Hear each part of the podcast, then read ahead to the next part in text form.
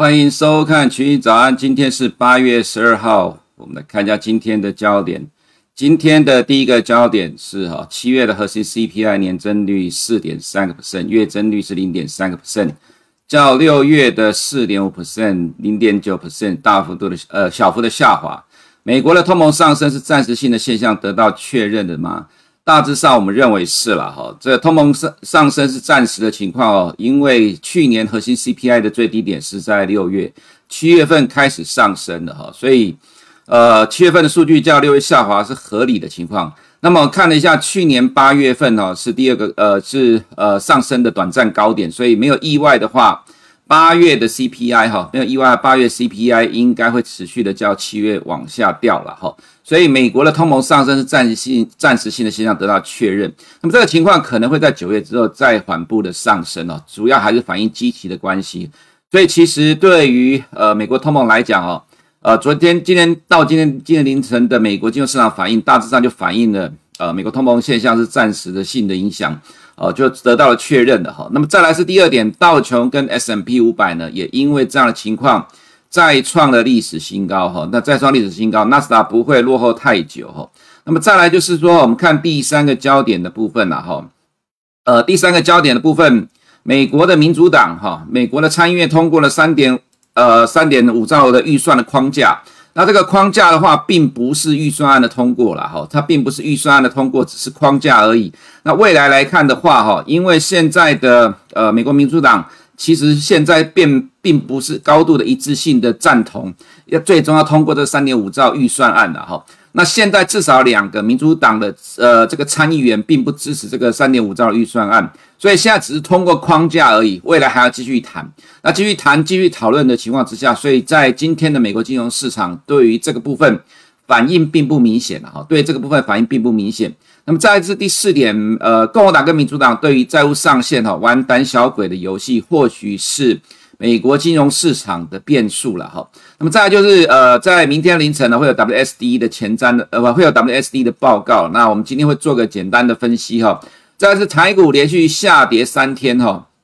呃，是美元升值、外资解码新兴市场，还是当冲减税取消呢？还是跌算了下来，还是做头哈？今天我们来做一点点的探讨了哈。那当当然，我们大致上认为说哈，这个其实跟呃礼拜三的周选择权结算应该有比较大的关系啦。当然没有实质实据的呃这个证明证据来证明是这样的情况，但这种状况其实以前也发生过类似的情况了哈。那么首先就是进入今天的呃几个焦点的部分哈。那么今天凌晨呢，呃，Kansas Fed 总裁 a s t r George 提到了一些谈话了哈。那他提到说，现在美国经济正在复苏了哈，货币政策必须从非常宽松状态转向更中性状态来转变。当然不能够紧缩货币政策，但确实表明是时候撤回一些刺激措施。这个其实就是缩减购债的一个情况了哈。那其实缩减购债本来就是在市场预期当中，时间的早晚而已。快的话，今年年底；慢的话，明年了哈。明年上呃，明年初会正式的缩减购债。所以大致上，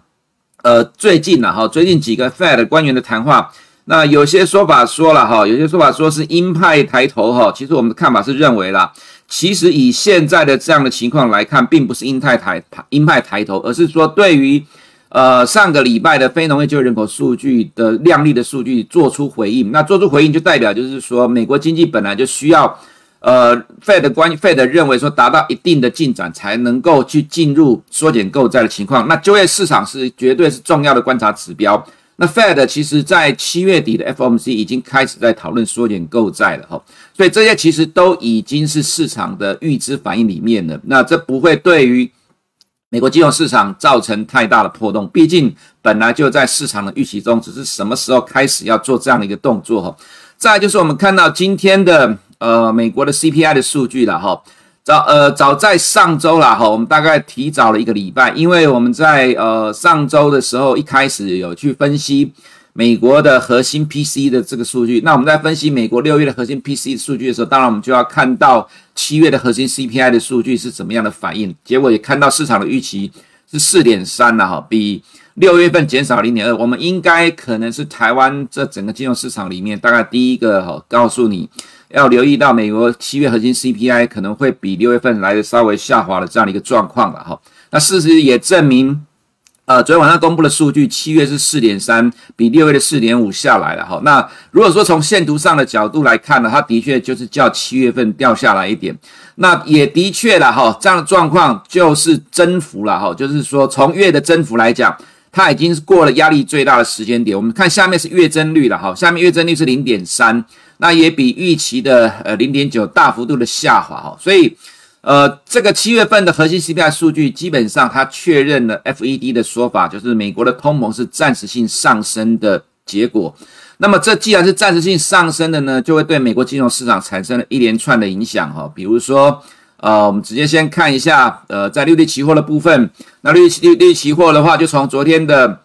呃七十七个基点回到了六十八个基点了哈。七月核心通膨较六月下滑，通膨压力暂时趋缓，二零二三年的升息预期就降低了。那十年公债的实质殖利率哈，今天跌了三点一 percent，这算是大跌了哈。就是一天的角度来讲，那也是跟七月的核心通膨下滑有关。所以市场的数据，呃，反映的呢，也是在根据呃 CPI 来做回应哈。那我们看到两年、五年、十年期的通膨预期呢，其实反而是没有掉了。其实原因是因为原物料这两天连续的上涨，通膨的预期呢，它除了说了哈，这一段时间的下滑有提前先反映到了七月的。核心 CPI 数据之外，哈，那么另外一个状况是，就是说，呃，原物料价格会高度的去反映到通膨的预期，哈，这个其实是需要去留意的状况。所以在这两天，原物料反弹也带动通膨预期反弹。不过中期而言呢，哈，中期而言还是反映呃经济的状况，还有我们也提到美国通膨暂时趋缓的情况，至少在七八两个月是这样的情况，哈。那所以看到各年期的公债殖利率，尤其是在短年期的哈两年期的公债殖率，今天大跌了八点二七 percent。随着时间的拉长，它的跌幅就相对的比较不那么明显哈，因为两年期的公债殖率大致上反映未来六个月的 F F 呃这个 FED 的动态了哈，所以今天的跌的幅度是最大，就是跟七月的核心 CPI 增速较六月减缓有关了哈，所以今天的美元就下跌了。不过我们。看法是认为了哈，这个下跌就是暂时的拉回震荡而已，并不会改变美元的升值的趋势了哈。其实讲到美元，投资者可能也会觉得纳闷，为什么在之前讲通膨的时候，反而美元会下跌，就现在通膨的时候，美元上涨，同样一个原因，结果美元跟上涨或下跌，它其实产生不一样的结果。这其实就是我们之前所提到的哈，通膨在美国的呃历史上，除了今年之外了哈，基本上在通膨时期，美元会上涨。它有很重要的关键，就是美国的中央银行会去升息压抑通膨，让美国经济维持正常的成长的状况。那如果通膨要如果要升息去压抑通膨的话，因为利率是汇率的价格，所以在通膨的情况之下呢，其实反而美元是会上涨。原因是 FED 要升息去压抑通膨，这个跟教科书所提到的哈，就是说当美国当国家发生通货膨胀的时候，会减少呃减缓这个货币的购买力，会造成货币贬值。其实。刚好是相反的状况，其实原因就在于中央银行的动态了哈。这其实实物面的哈，实物面并不是理论派的东东西。所以说，其实我们在看金融市场的时候，还是从实物面的角度来看。所以为什么通膨趋缓，反而今天美国下跌？因为这就让市场认为说，FED 没有急迫性的升息的压力。所以反映在刚刚前面所看到的第一个部分，呃，就是利率期货。我们看到二零二三年的升息预期，马上从七十七个基点降到六十八个基点。那明年的升息预期呢，其实也从大概二十八大小稍微的下滑而已了。所以其实金融市场反映的是非常的明显，尤其在利率跟债市汇市这一块哈。对于七月的通膨数据反应，就马上是立即性的看到这样的一个效果。那我们看到七月的啊，对不？先看一下月增率的部分了哈。上面是呃名目的 CPI，下面是核心的 CPI。那其实月增率的话，实际的数据呢，我们看到前期零点九的确都是大幅度的下滑。那在这个呃月增率里面来看哈，我们看到在过去四五六这三个月的里面呢哈，带动通膨月增率大幅度上升的主要有三个，一个是租车的价格哈，一个是二手车的价格，另外是呃机票的价格，这是经济重启的关系哦。那么到了七月份来看，我们看到租车的价格反而变成负成长了哈。那么呃这个机票价格也是变成负成长了。那只有呢，呃，二手车的价格还稍微的成长零点二 percent，这个其实跟 FED 的谈话看法是一致的。这是因为经济重启所带来的正面的效应，这只是短期的现象。那在经济重启逐渐回归正轨之后，它就会趋缓的哈。所以我们看到，在过去的几个月带动 CPI 大幅度上升的因素了哈，的确正在减缓当中。那么这个情况在到了八月会更加的明显。为什么？因为我们另外看到一个状况，就是核心 CPI 去年的的这个呃下半年高点是在八月，所以没有意外的话，八月的年增率会较七月再度的往下掉。然后到了呃九月之后呢，再缓步的往上走高哈，那可能这幅度上也不会太高了哈，所以这是在呃美国的通货膨胀指标所呈现出来的现象，我们就直接跟你预测预告了八月份会怎么走，接下来九月份会怎么走了哈。那么再来就是看呃其他市场的部分了，另外一个是 WSD 的前瞻报告了哈，基本上红色是利多，绿色是利空哦。那比较早之前呢，在上周之前。呃，所看到的 WSD 的报告前瞻其实比较是偏空的数据了哈。不过经过了呃过去两周的状况之后，到了本周来看，因为市场数据会不断的修正啊，我想投资人可能会有些误解了，就是说怎么有时候看的比较空，有时候看的比较保守。其实每天市场上的数据都会不断的修正，即使是 WSD 的报，它也会有不断的在。呃，根据市场上的情况呢，呃，券商会先做出预先的调整跟判断，所以到呃现在变成来讲，对于明天要公布的 WSD 的报告，其实反而市场是比较偏向正面的情况了哈。那这对于投资人来讲，就是要高度的去关注 WSD 的报告出来就，如果是真的偏正面的话，因为农产品的价格其实已经盘整一段时间了哈，也许会比较正面的发展哈。那么再来就是。疫苗股的部分呢，哈，美国的疫情当然还在持续的上升，不过疫苗股这两天下来了，哈，原因是因为其实股价涨，短线上真的涨很多了，哈，所以说有券商去调降平等。不过我们认为这个调降平等不至于会造成趋势性的下跌，其实原因很简单呐。现在的 Delta 的疫情在美国，在全世界是在持续的扩散当中。美国 FDA 在今天要通过对免疫功能不全者打加强针，其实这对疫苗的需求未来绝对是越来越多了哈。那而且既然真的要把它当成是流感化的话，疫苗未来只会打得更多，不会减少。所以生技股或者是疫苗股未来绝对还是中长期的呃代理呃美股的一个焦点哈。那么再来就是哈，我们看到呃市场的部分呢，呃，Stock 六百今天是再创历史新高。我们之前也提到法国，那么今天的德国股市呢也赶进度了，创了历史新高。呃，其实以目前的金融市场来看呢，哈，对于已开发市场而言还是比较，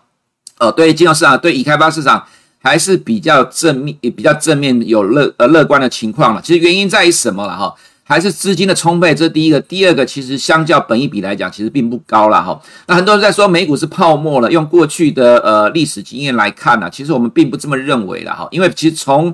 呃以往的角度来讲了哈，用长期的历史平均值并没有办法去呃适用在现在的现象。这等下在美股部分会提到哈。所以我们看到今天的美股两个大指数道琼跟 S M P 五百再创历史新高。那我们看到 J.P. Morgan 跟高盛的股价哈，持续连续四天呃五天的上涨的啦。那我们昨天有提到你要看这个部分影响，为什么呢？因为在台股可能会有特定力量去拉金融股撑盘。昨天台股盘中一度跌了两百多点，但是国泰金、富邦金是上涨的，就是拉金融股在撑盘。尾盘让加权指数跌了大概只剩九十几点了哈，所以其实美国的类股在涨什么，其实跟台股也是有高度的相关的哈。那道琼的话，呃，今天就是说 Caterpillar 还有 Home Depot 金融股大涨，带动了道琼继续的创历史新高。S M P 五百小涨零点二五%，也创了历史新高。科技股的话了哈，今天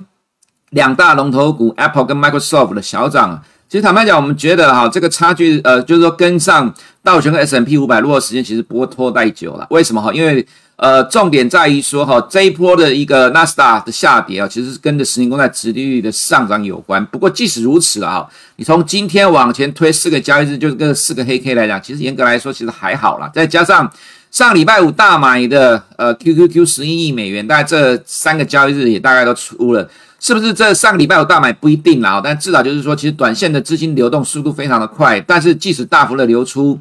也只有仅小跌的零点一七 percent 而已。这个意思是什么？意思就是说，其实长期以来我们观察到美股的现象，这三个指数的分化的时间不会拖太久。如果道琼跟 S M P 五百持续的创新高，那么接下来纳斯达也会被拉着走，往上走高了哈。这是我们对于美股的看法。那至于 SARS 的话，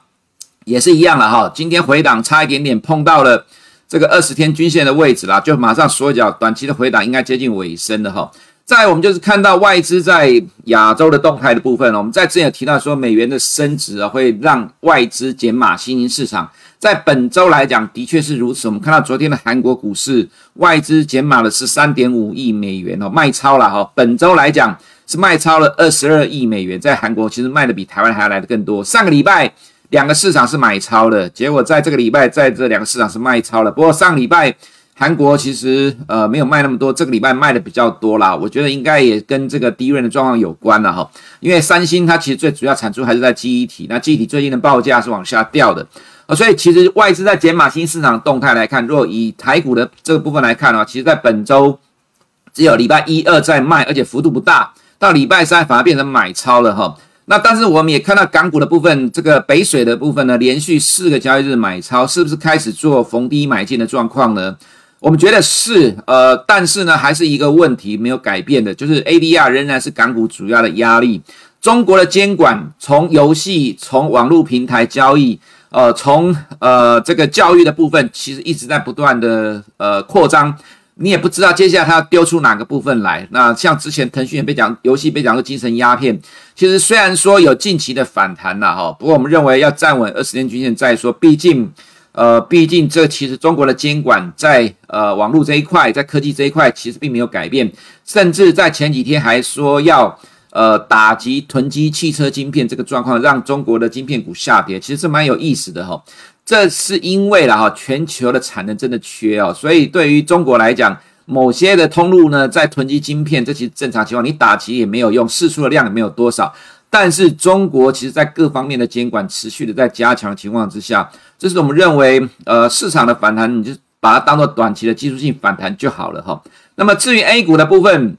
我们看一下哈，金融股连续三天的反弹了哈。那短线上是突破了二十天的均线，那再来看下面的是地产股哈，上海地产股也站上了呃二十天均线，来到了五十天均线。不过我们会认为说，还是一样情况。其实这一波最重要的原因是来自于哈金融股的问题。那么在这个周呃这周上半周哈，尤其是礼拜一开始，中国的国企跟民企跟恒大讨论收购恒大集团相关公司之后，暂时解决了很大的问题。可是中国的房地产不是只有恒大一家有问题，有一堆的公司有问题。所以其实对于呃造成了哈 A 五十今年以来下跌的主要原因，金融股我们看法上会比较持呃中性的态度了哈。那当然解决了很大的问题，是会让它产生了技术性的反弹。但是呢，如果说从技术面的角度来讲，下滑的均线不太可能一次就过，我们认为还是会有震荡拉回的情况。等到什么？等到二十天均线走平之后再来看它是否会站上了哈。那贵州茅台一天强弹六趴之后，隔天就跌，昨天就跌了二点七趴了。其实茅台跟白酒股也是 A 五十这一波下跌的重点了哈。所以其实 A 五十的下跌有几个大的因素：金融、地产、A 五十三个大的压力哦。每一个压力都要解决，只解决其中一项的话，其实 A 五十会相对上在 A 股其他指数里面都是比较弱势的哈。所以我们对于 A 五十的走势看法还是比较偏向呃保守一点的哈。那么再来回到台股的部分了哈，今天花一点时间来说一下台股的状况哈。我们看一下台股，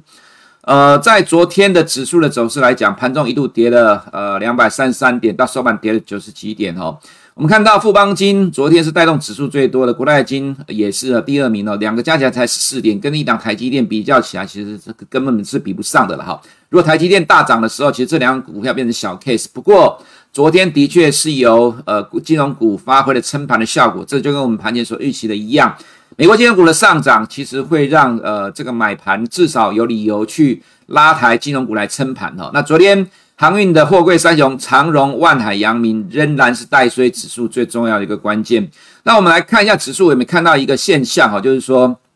我们拿这个礼拜八月九号到八月十一号。亚太地区股市的涨跌排行啊，其实我们每天在看盘的时候，我们不会只看台股，基本上我们是整个亚洲市场一起看，甚至连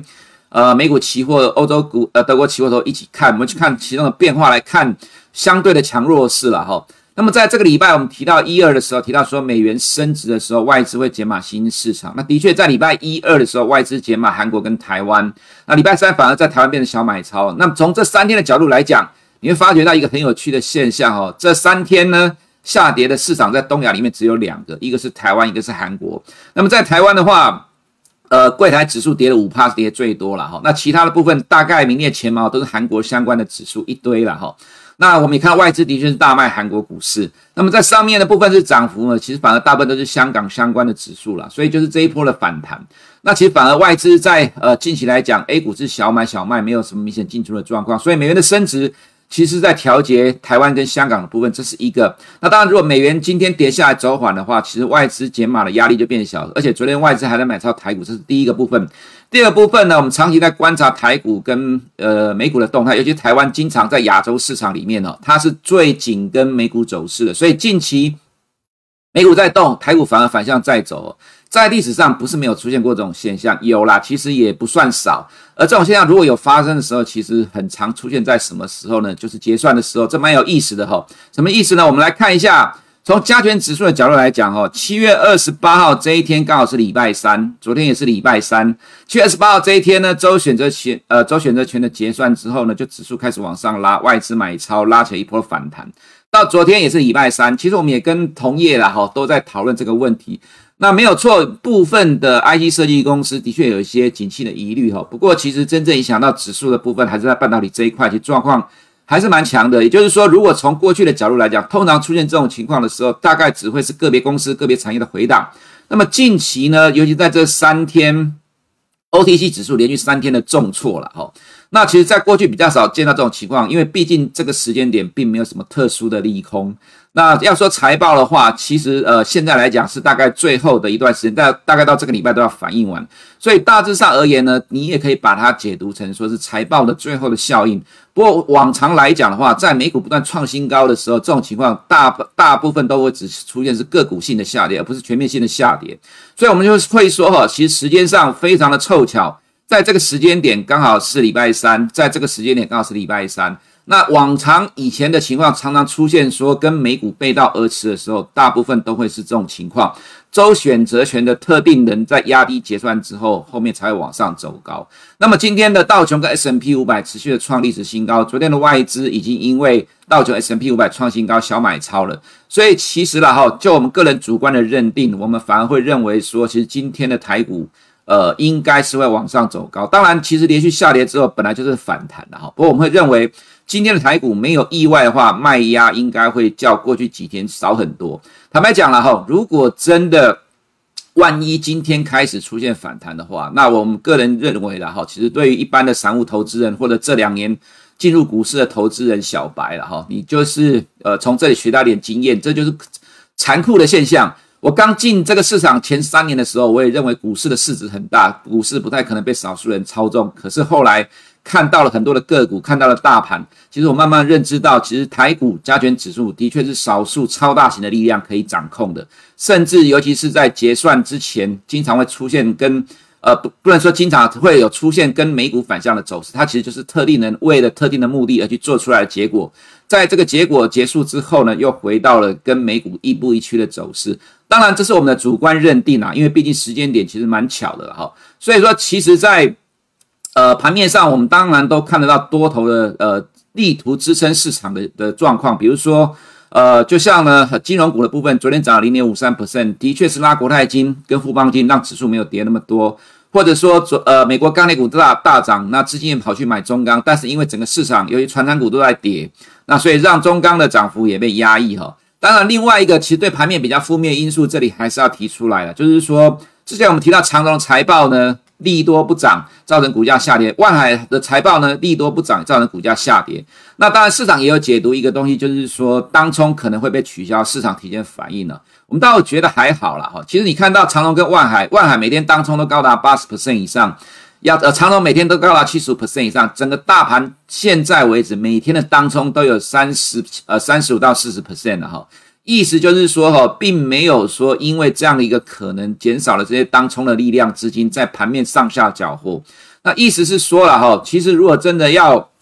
呃，这个退场的话呢，其实对于退场之前这些当冲也不会结束。你要说市场的筹码资金主力因为当冲可能取消，这个是到今年年底了哈，现在就要去反映这个东西开始减码了。其实我们觉得太早了，这其实是找理由下跌而已。就我们长期观察市场的情况来讲，会造成这样的下跌，只有两个原因呐、一个是基本面出了问题，第二个呃是财报的问题。因为在这个同时的时间点呢，美股是在不断的上涨、创新高的过程当中，其实这时候其实台股出现突然性的下跌，除非啦哈，除非什么？除非只有像五月这边的疫苗，呃，这个台湾的疫情大爆发的时候出现这样一个连续性的急跌，当然这也跟疫情有关。所以说，其实，在现阶段这个情况来讲，连跌了四天之后，坦白讲，技术面它的确不好看，这个叫技术面的四手黑盘呐、啊，以后有空再说。那其实我们认为啊，在现在高度人为控盘的台股呢，其实这时候其实有更多可能这种主观性的情况可能会比较多了，所以我们会认为。呃，如果没有意外的话，今天开始出现反弹。那如果真的反弹，接下来一到两天都能够持续的话，那投资人就认命吧。这就是特定人的洗盘。好，以上是我们今天群益早鸟的内容，我们明天见。国泰全球智能电动车 ETF 是全球唯一高纯度智能电动车主题的 ETF，聚焦最关键产业巨头，带你参与电动车急速狂飙的致富机会。准备好迎接这一波庞大市场新契机了吗？投资电动车就是要国泰。投资一定有风险，基金投资有赚有赔，申购前应详阅公开说明书。